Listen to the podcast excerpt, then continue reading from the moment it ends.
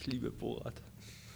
Hast du den neuen Film schon gesehen? Ja, Logo. Oh, ich noch nicht. Gleich erstes Wochenende. Ja? Ja, ganz Ja. einen Monat drauf gefreut schon. Geil. Security Advice. Natürlich ist es so, wie immer im Training, jede Methode hat ihre Vor- und Nachteile. Diese können nicht in ihrer Gänze im Podcast behandelt werden. Für mehr Details und Austausch dazu slidet nicht in unsere DMs, sondern postet in die Kommentare, so haben wir alle etwas davon. Und jetzt weiter im Programm. Ähm, Neue Errungenschaften der aerodynamischen äh, Bekleidung äh, in Closed- und Open-Skill-Sportarten. Ja, also äh, es ist die Frage, ob äh, Mankinis für Sprinter äh, die Antwort sind. richtig. Von uns debattiert in Reinform und Farbe mit Sebastian Keindl Und Robinson Bentler, Ein gesponsert von Baywatch. Deutschlands geballte Kompetenz. Wahnsinn. man reden. Sebastian und Rob, Es geht hier um Wachstum. zwei Sportler. Für Sportler. Neben ihrer Kondition hat sich auch ihre Geschicklichkeit verbessert. Enorm in Form. Das hört sich gut an. Damit ein herzliches Willkommen zur Staffel 2, Folge 2. Es Hallo. dreht sich wie immer alles um Sprinten in Leichtathletik versus Teamsport Ja. für diese Folge. Wir Und propagieren ja immer viel äh, Wissen aus Leichtathletikkreisen, aber wir fanden es wichtig, äh, nochmal eine Folge darüber zu machen, in der wir vielleicht differenzieren oder Dinge aufgreifen, die wir natürlich differenzierter betrachten und nicht immer explizit erwähnen. Weil das schon wichtig ist, dass man nicht einfach nur Dinge übernimmt von Sprintern, weil es die Profis sind, genauso wie man nicht Dinge von Gewichthebern einfach übernehmen sollte, weil es die Profis sind.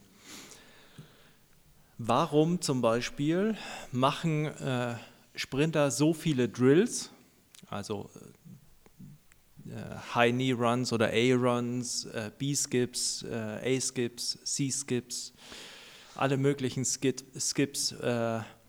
Warum machen die Sprinter das immer wieder und äh, warum sollten das vielleicht Teamsportler machen oder was ist der Nutzen für Teamsportler, den sie daraus ziehen können? Weil, Ähm, Sebastian, das ist eine sehr gute Frage. danke. Ich habe während meiner Zeit an der Sporthochschule Köln natürlich auch immer mitbekommen, wie die Leichtathleten ähm, an verschiedenen Drills gearbeitet haben. Und da habe ich mich gedacht, trainieren die eigentlich auch noch? ähm, natürlich ist es ein Teil des Trainings und Drills sind auch sehr, sehr sinnvoll, weil du kannst dadurch verschiedene Positionen lernen. Also der Sprint oder der, ich sag mal, Sprintzyklus wird quasi in seine einzelnen Phasen oder in seine einzelnen Stücke aufgedröselt. Und mit diesen Drills sollen eben diese einzelnen Positionen ja, simuliert bzw. verbessert werden ähm, und dass man sie dann möglichst bestenfalls im Gesamtpaket wieder zusammenschließen kann und dann hat man seinen vollen Sprintzyklus, Ja. der dann im Optimalfall verbessert wurde. Ja, also weil man natürlich ist es ja oder eine große Schwierigkeit des Sprintens generell ist ja, man hat eine schnelle Bewegung und wenn man die Bewegung nicht schnell ausführt, darüber haben wir schon in der ersten Staffel referiert oder äh, uns unterhalten, ist, wenn man nicht schnell läuft, hat man kein Sprinten, sondern Laufen. Das bedeutet, die Mechanik unterscheidet sich dann auch ein bisschen. Die Art und Weise, wie ich mich bewege, unterscheidet sich. Jetzt ist das Problem, wenn ich so schnell in Bewegung bin, dann habe ich relativ wenig Zeit, um bestimmte technische Punkte rauszuarbeiten. Und die werden natürlich schwieriger, je weniger spezialisiert ich bin. Also wenn ich kein Sprinter bin, habe ich nicht so ein Gefühl für meine Positionen. Dementsprechend helfen Drills, einzelne Bestandteile des Sprintens rauszugreifen, die zu lernen und ähm, dann kann man die quasi wiederfinden und fühlen in äh, der normalen Sprintbewegung und merkt dann vielleicht, ah, okay, das ist wie ein A-Skip oder äh, das lerne ich aus einem B-Skip und über den B-Skip habe ich gelernt, da ist mein Fußaufsatz und fu so fühlt sich das an und bei dem Sprint gerade habe ich gemerkt, da war der Fußaufsatz wie bei einem B-Skip. Also habe ich ähm, quasi eine geschlossene Kette an äh, Lernelementen. Ja, also wir versuchen diese Elemente zu isolieren, isoliert zu verbessern, um sie dann in das Gesamtbild wieder hineinzufügen. Das ist, äh, finde ich, generell eine sehr, sehr gute Betrachtungsweise, ähm, das anzugehen, erst zu isolieren und dann wieder im gestärkten Rahmen im Gesamtbild zusammenzufügen. Ja, ich denke auch, dass ähm, einfach für viele ein schnellerer Prozess ist. Ja. Dann ist es natürlich auch so, wir trainieren ja auch Fähigkeiten, also äh, physische Fähigkeiten. Äh, was zum Beispiel erreicht man über A-Skips? Ähm, also du versuchst gerade beim A-Skip einmal spezifisch zum Sprint einfach die Kraftübertragung zu verbessern. Also wie schaffe ich es mit einem guten Bodenkontakt ähm, die Kraft bestmöglich zu übertragen, also über die Hüftstreckung. Ja, wie komme ich da in eine gute Kraftübertragung rein? Wie kann ich den Impuls bestmöglich setzen? Wie ist mein Fußkontakt, mein Bodenkontakt? Ähm, und wenn ich das halt kräftige, verbessere, ähm, du kannst ja auch also die Muskulatur spezifisch kräftigen, ähm, dann habe ich halt aus dem A-Skip äh, im besten Fall einen guten Übertrag in meinen Antritt zum Beispiel, meine Beschleunigungsphase.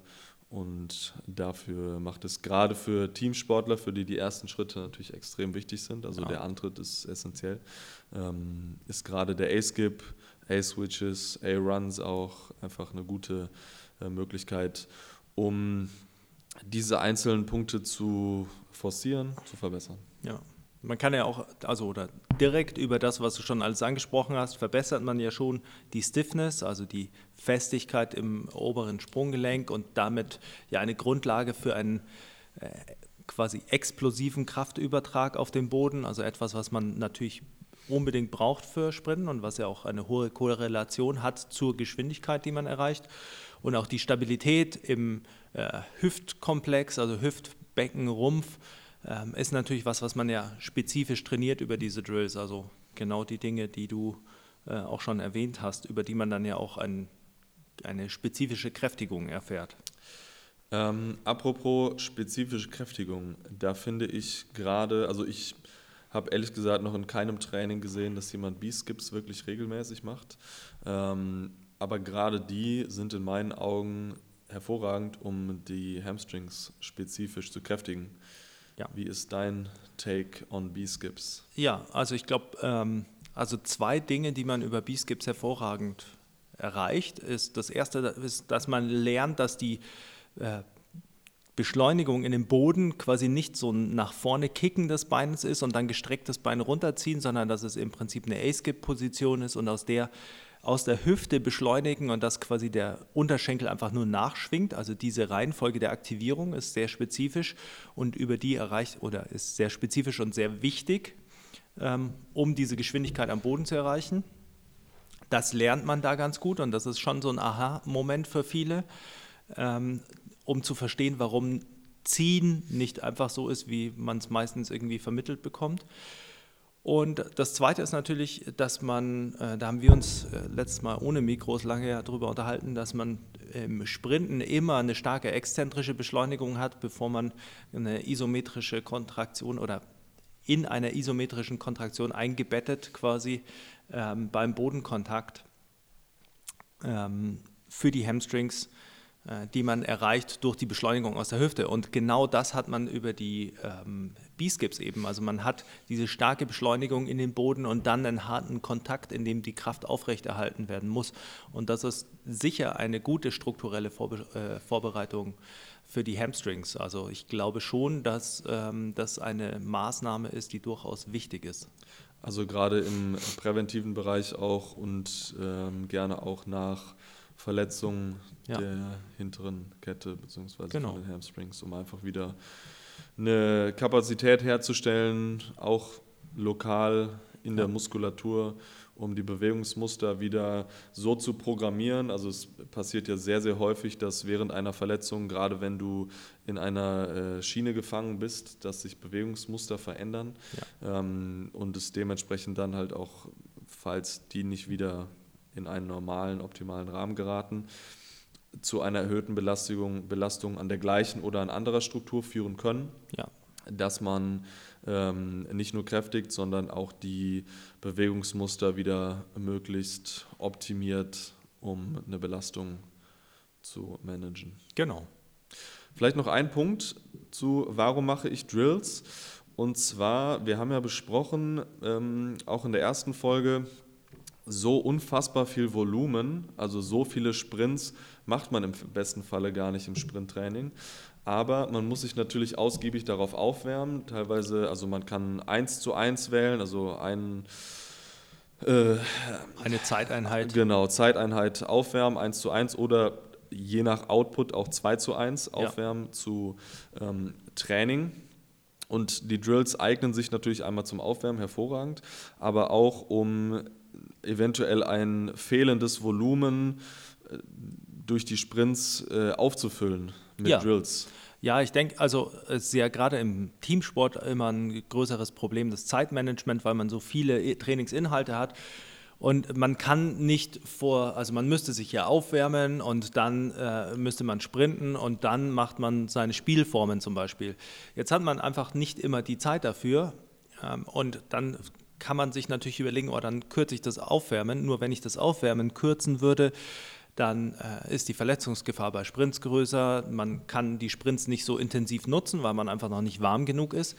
Dementsprechend ist es dann halt vielleicht eine Möglichkeit, auch hier Drills gezielt einzusetzen, um einfach Technik zu verbessern, um dann die Sprinttrainings besser zu machen.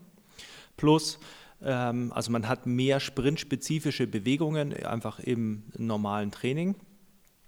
Plus man kann natürlich ähm, bei den das Sprinttraining schon effektiver machen, wenn man einfach in das Warm-up äh, diese Sprintdrills einbaut, weil man natürlich die Frequenzschnelligkeit oder die Frequenz erhöht bei verschiedenen Bereichen. Also man kriegt das Nervensystem ein bisschen in Gang, man, äh, man bewegt die Muskulatur durch spezifische Ranges, ähm, hat ähnliche Kontraktionsformen. Also alles, was man eigentlich in einem spezifischen Warm-up haben will. Und dann ist man halt auch bereit, beim ersten Sprint schon Gas zu geben. Also alles in allem sind Drills eine sehr, sehr gute Sache. Absolut. Und praktisch zu empfehlen an dieser Stelle A-Skips, A-Switch, A-Run, Dribbles, Dribbles. High Knee Runs, äh, ähm, äh, nicht High Knee Runs, ähm,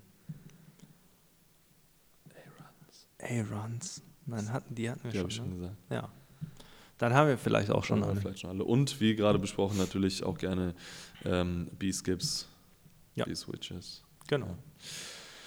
So, jetzt gehe ich zu Der mir. Der große Streitpunkt. Jetzt gehe ich zu mir äh, im Dorf in meinen lokalen Fußballverein und frage den Cheftrainer mal, wie sie ihr Sprinttraining gestalten. Das kann dir auch äh, auf Bundesliga-Ebene passieren, so wie man das öfter hört. Es ist äh, Gerüchte. Ja. Ähm, dann gibt er mir wahrscheinlich zwei Antworten.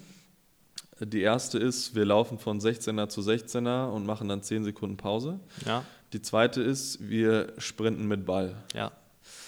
Weil Wie, im Spiel sprintet man auch eigentlich nie ohne Ball. Genau. Die Zeit, die ein Spieler am Ball verbringt innerhalb der 90 Minuten, ist tatsächlich extrem gering. Ja, klar. Ähm, wenn er mir das jetzt sagt, wie habe ich denn das zu bewerten? Ähm, es ist eigentlich ganz einfach zu bewerten jeder wird verstehen, dass man mit Ball nie so schnell ist wie ohne Ball. Das bedeutet also, ohne Ball kann ich immer einen Tick schneller laufen.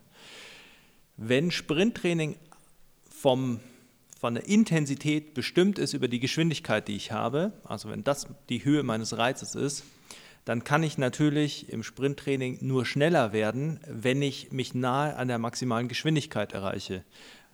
Äh, wenn ich die äh, maximale Geschwindigkeit äh, der nahe komme. Wenn man jetzt sieht, dass man das mit Ball nicht kann, dann weiß man aus logischem Rückschluss, ohne sich Gedanken über physiologische äh, Hintergründe und Mechanik zu machen, weiß man, dass man im Training mit Ball nicht die Geschwindigkeit entwickeln kann. Man kann darüber einen Übertrag schaffen auf quasi, wie bringe ich meine Geschwindigkeit in den Kontext mit Ball zu laufen, aber man verbessert nicht die Geschwindigkeit. Gut. Dann weiß ich das jetzt auch. Haken. Haken. Ja, es Ähm, ist, ja. ja, also, also, es macht total Sinn. Ich meine, wenn du schneller werden willst, musst du im besten Fall schneller laufen mit guter Technik. Ähm, und das ist mit Ball einfach nur eingeschränkt möglich. Ja. Und deshalb macht es Sinn, ein Sprinttraining ohne Ball durchzuführen. Aber wie immer ähm, gibt es auch Gründe, Sprinttraining mit Ball durchzuführen. Ich denke daran, dass wenn du zum Beispiel Anfänger hast und du möchtest ganz bewusst deren Output im Sprint auch limitieren, dann klebst du denen einfach einen Ball an die Füße und dann weißt du, dass die nicht so schnell laufen können. Also da kannst du einmal ein Belastungsmanagement betreiben. ja. Und für absolute Anfänger wird dieser Reiz wahrscheinlich sogar reichen, um sich zu verbessern. Auch hier wieder Ja. bis zu einem gewissen Punkt. Aber wenn man dort angekommen ist und einfach mit dieser Methode keinen Fortschritt mehr erreicht, dann ist es Zeit, ähm, den Ball rauszunehmen, ohne Ball zu sprinten, beziehungsweise ohne Sportinstrument. Ähm, Das kann natürlich auch äh, Basketball, Football auf andere Sportarten übertragen werden. Und den Übertrag, den wir dann schaffen können aus diesen Sprints ohne Ball, der passiert ja dann im normalen Training. Ja, also es ist natürlich, also man kann es da schon noch ein bisschen tiefer eintauchen. Das werden wir jetzt nicht tun, weil es zu umfangreich wird. Aber natürlich ist die äh, Laufmechanik mit einem Sportgerät in fast allen Sportarten ein Tick anders. Also Im Fußball ist die Frequenz höher, um den Ball einigermaßen äh, kontrolliert äh, führen zu können. Außer man legt den sich halt einfach mal 10 Meter vor und äh, läuft hinterher, wie Douglas Costa äh, Oder, oder Standardtrick ist. du machst den Gareth Bale. Ja, oder so. Ähm, beim Basketball mit dem Dribbling ist es natürlich ist eine Koordination, äh, die davon abhängig ist. Also es beeinflusst die Mechanik schon, nur wir wollen ja immer die Reinform trainieren, um diese quasi äh, die maximale Kapazität zu bilden. Und dafür ist ähm, Athletiktraining, Strength and Conditioning da. Sollte man meinen. Sollte man eigentlich ähm, meinen, Strength and Conditioning ist dafür da, um die Reinformen zu trainieren, um die Kapazitäten zu erhöhen, isoliert in den einzelnen Elementen. Und das sportartspezifische Training ist dann dafür da, um diese Elemente zusammenzufügen, einen Transfer zu gewährleisten der einzelnen Elemente auf das Gesamtpaket des Genau. Sportlers. Ja, also ich meine, es ist natürlich, also das ist die, die, die äh, Grobform und es ist natürlich so, dass man innerhalb der spezifischen Entwicklung, also in allem, was man im Strength and Conditioning hat, dann noch quasi mit Fortschreiten der Fähigkeit des Athleten oder der Athletin äh, dann auch einen spezifischeren Übertrag haben kann. Also wenn einer super schnell ist äh, und es wird sehr schwierig, den noch schneller zu machen durch Sprinttraining, ähm, dann nütze ich halt mein Sprinttraining, um das aufrechtzuerhalten. Und dann kann ich mich darum kümmern, dass ich vielleicht ihn noch perfektioniere mit dem Ball. Nur wenn einer halt, äh, sagen wir mal, äh, Jens Jeremies schnell ist oder halt also nicht so schnell, dann äh, ist es auch wurscht, wenn er mit dem Ball genauso schnell ist, wie er sonst langsam ist. Wie ist nochmal dieses Zitat? It doesn't matter How Oh. often you can touch the uh, you can touch the rim if you can barely touch the rim. Ja, also maximale Kapazität steigern Ja.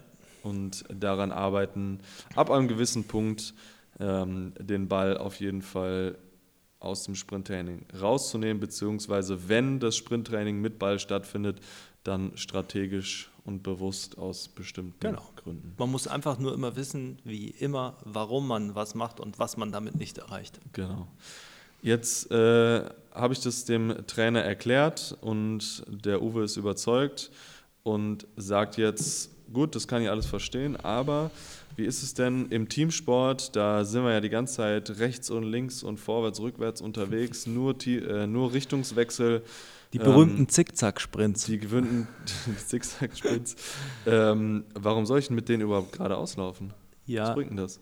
ähm, also mal abgesehen davon, wenn man sich ein Spiel genauer anschaut, und auch da ist Charlie Francis wieder äh, zu zitieren, äh, der sagt, don't äh, follow the game, follow the player. Also wenn man sich in einer Sportart mal einen Spieler rauspickt und die Bewegungen äh, von dem anschaut und wann er wirklich schnell ist und wann er wie, welche Richtungswechsel macht, dann sieht man schon, dass in Situationen, in denen die Leute wirklich zickzack laufen oder äh, spektakuläre äh, Wege laufen, in denen haben sie keine hohe Geschwindigkeit in Relation zur maximalen Geschwindigkeit.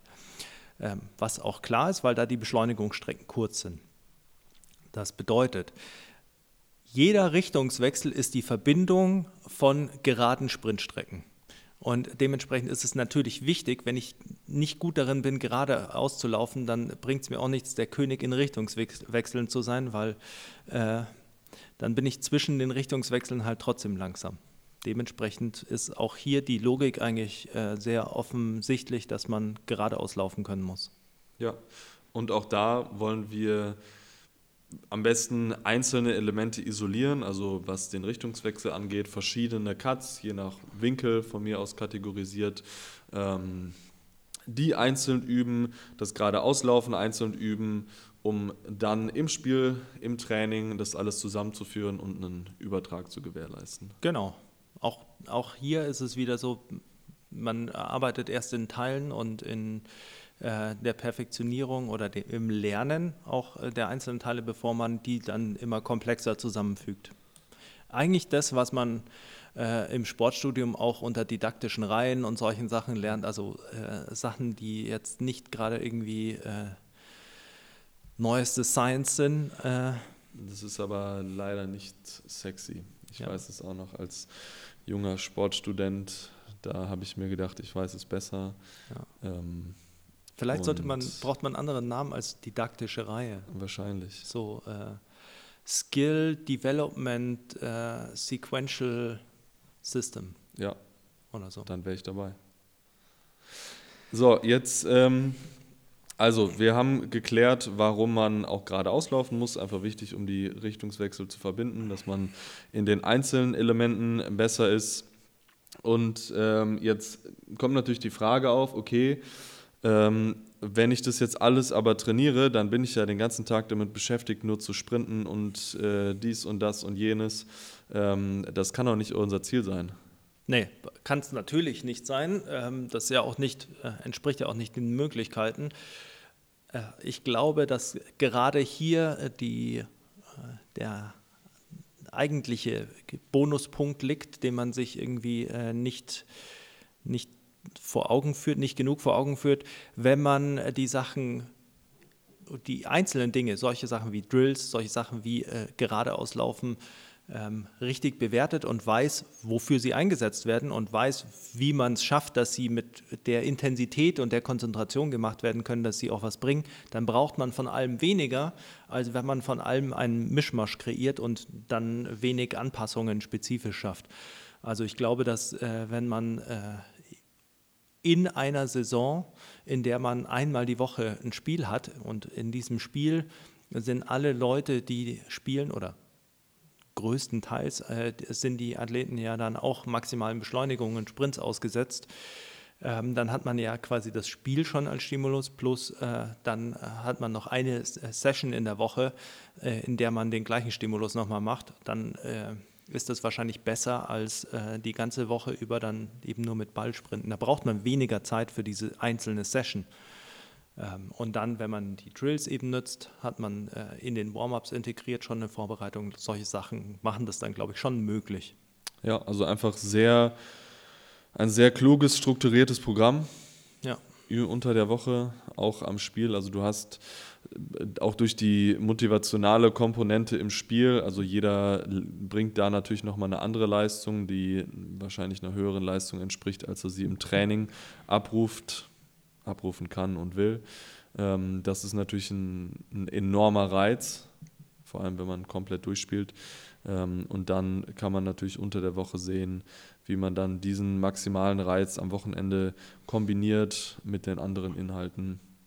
Und ich glaube, das ist auch ein, äh, eine gute Überleitung zu einem wichtigen Punkt in der Betrachtung, wie Sprinttraining für einen Sprinter wirkt und wie Sprinttraining für einen Spielsportler wirkt. Ja. Denn bei einem Sprinter ist es natürlich so, der ist Spezialist in, äh, darin, diese Strecke zu laufen. Der kann sich, äh, der wird immer besser, der wird immer perfekter. Er, er nähert sich immer mehr seinem Potenzial wirklich an äh, auf dieser Strecke. Das bedeutet auch, dass der natürlich im Sprinten einen ganz anderen Output generiert und das, das reine Sprinttraining für den Sprinter anstrengender ist als die, das gleiche Sprinttraining für einen Spielsportler. Das bedeutet, wenn um nicht immer Usain Bolt, äh, Usain Bolt zu benutzen, wenn Asafa Powell oder Tyson Gay äh, ein Sprinttraining machen, in dem sie äh, viermal 60 Meter laufen, dann ist, ist es eine andere Belastung für deren Körper, als wenn äh,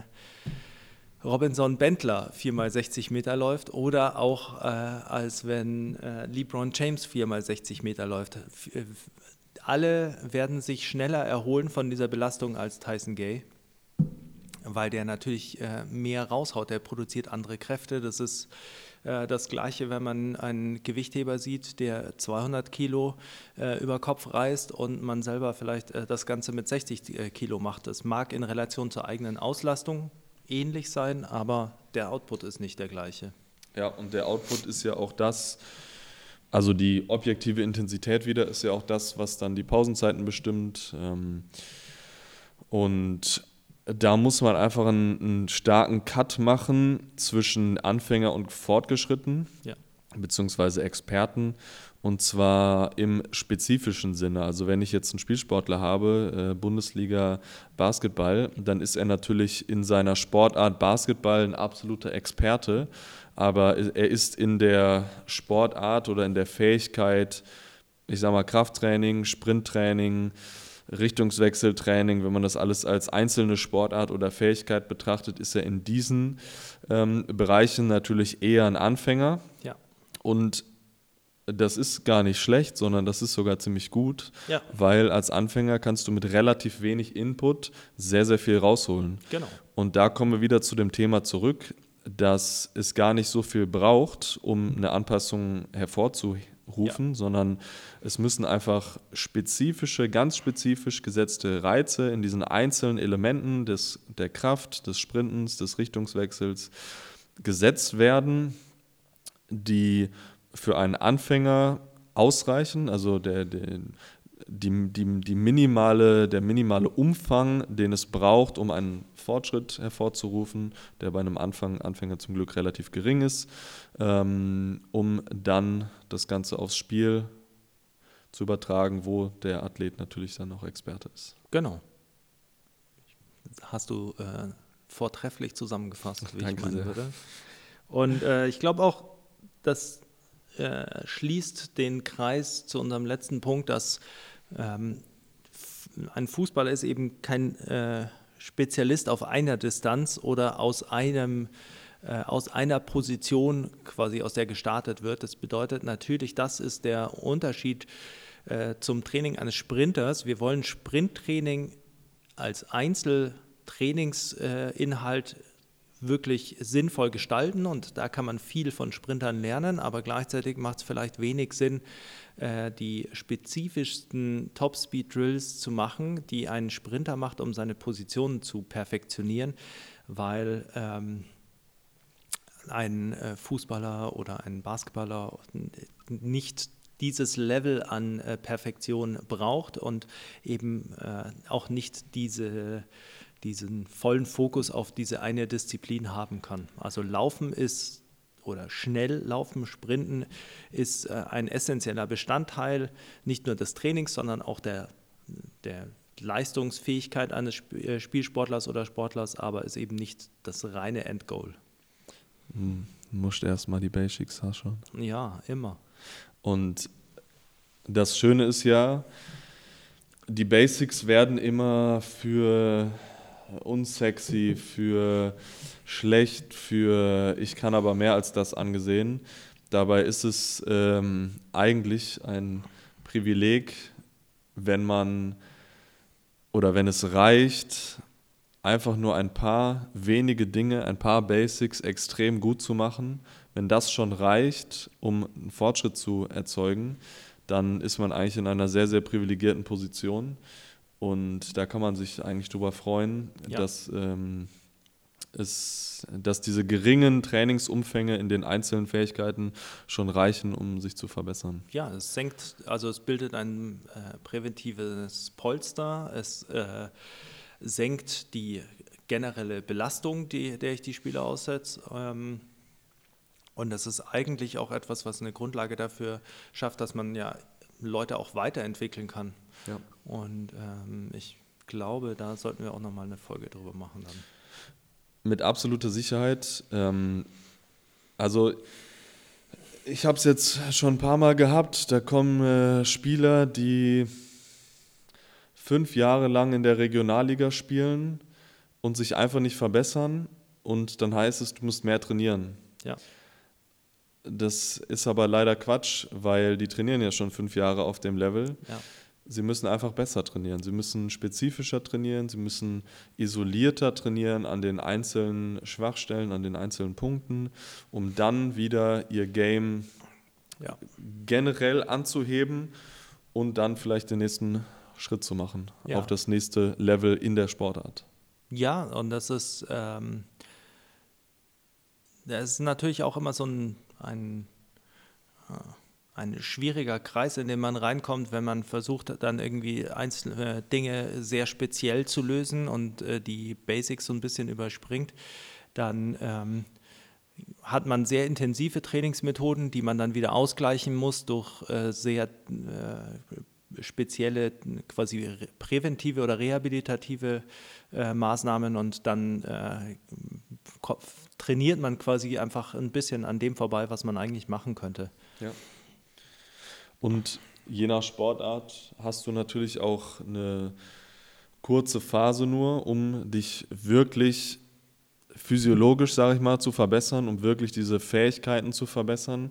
Im American Football hast du eine sehr, sehr lange Offseason, die natürlich einmal dazu dient, um dich ein bisschen auszukurieren und zu erholen, aber andererseits auch dazu dient, ähm, ein, ein neues Level zu erreichen, mit dem du dann spielen kannst. Also du erweiterst dein Fähigkeitenportfolio Ja. um dann deine Leistung auf dem Spielfeld zu verbessern. Und in meinen Augen wäre es extrem schön und auch unfassbar interessant für die Sportarten, wenn es das auch in anderen Sportarten geben wird. Stattdessen gibt es leider nur immer mehr belanglose Turniere und So verdient man Geld. so verdient man Geld, äh, aber so macht man das Spiel nicht interessanter. Nicht, nee, nicht wirklich.